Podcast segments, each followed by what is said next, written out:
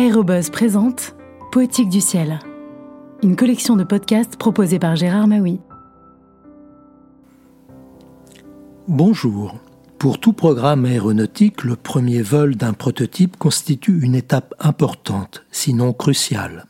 Olivier Pêche raconte dans Sa Majesté Caravelle celui du B-réacteur français aux mains du chef pilote d'essai de Sud-Aviation Pierre Nadeau le 27 mai 1955 sur la piste de Blagnac. Sa Majesté Caravelle d'Olivier Pêche a été publié aux éditions France Empire en 1960.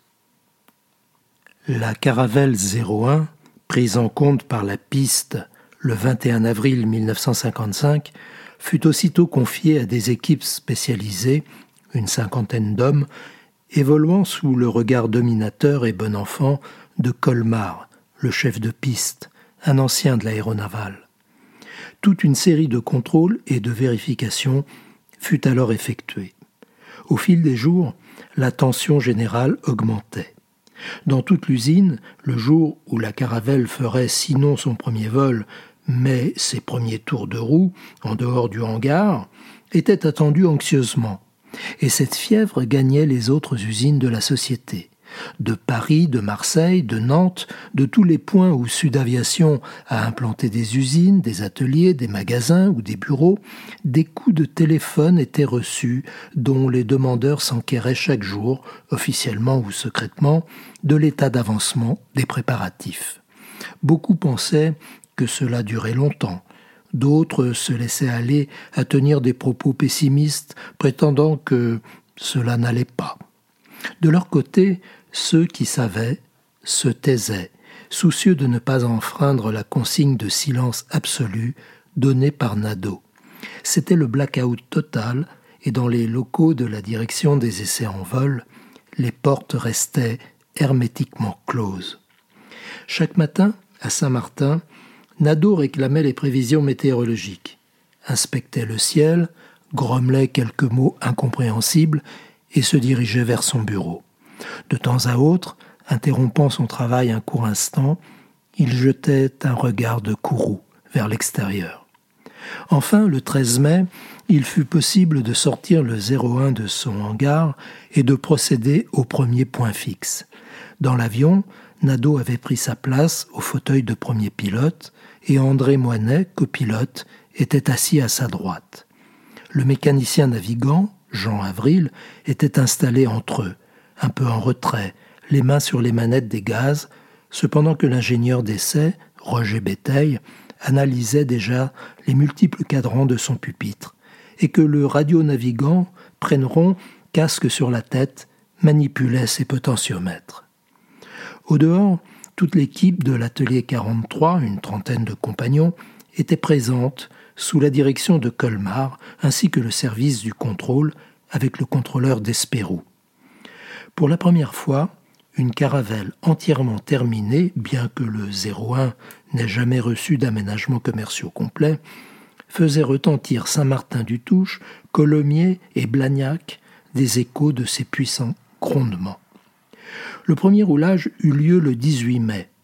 Les réacteurs ayant été mis en marche, Nadeau guida la progression de l'avion sur le ciment des taxiways. Très prudemment, il essaya les freins, le système d'orientation de l'atterrisseur avant, manœuvra les commandes avec mesure, l'appareil roulant lentement. Puis, parcourant la piste dans un sens et dans l'autre, il laissa le 01 prendre un peu plus de vitesse, tandis que les réacteurs, tournant plus vite, faisaient entendre une stridence aiguë. Après cette prise de contact, Nadeau ramena doucement l'appareil vers son hangar. Le 24 mai, Nadeau entreprit une série de roulages à vitesse de plus en plus grande, entrecoupés de sauts de puce d'un mètre cinquante environ, permettant de mesurer la vitesse où l'avion pourrait décoller et l'action des gouvernes. Ces essais durèrent jusqu'au 26 mai. Nul signe avant-coureur d'un grand événement n'avait été perçu par ceux qui, du hangar des essais en vol, suivaient la progression de la caravelle sur l'aérodrome de Blagnac, le 27 mai 1955. la routine quotidienne des roulages et des sauts de puce avait lassé l'attention des spectateurs habituels des évolutions de l'avion.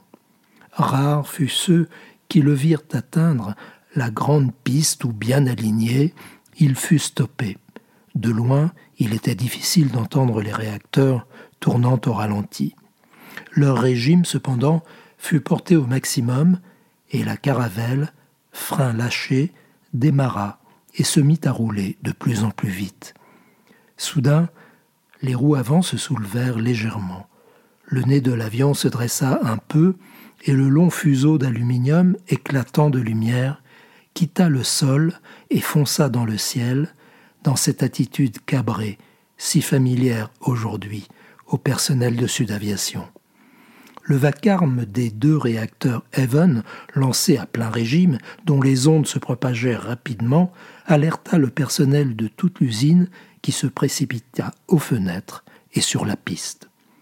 Il était 16h30 et la caravelle, tel un gigantesque planeur, glissait majestueusement dans l'air, s'essayant pour la première fois à son nouvel élément.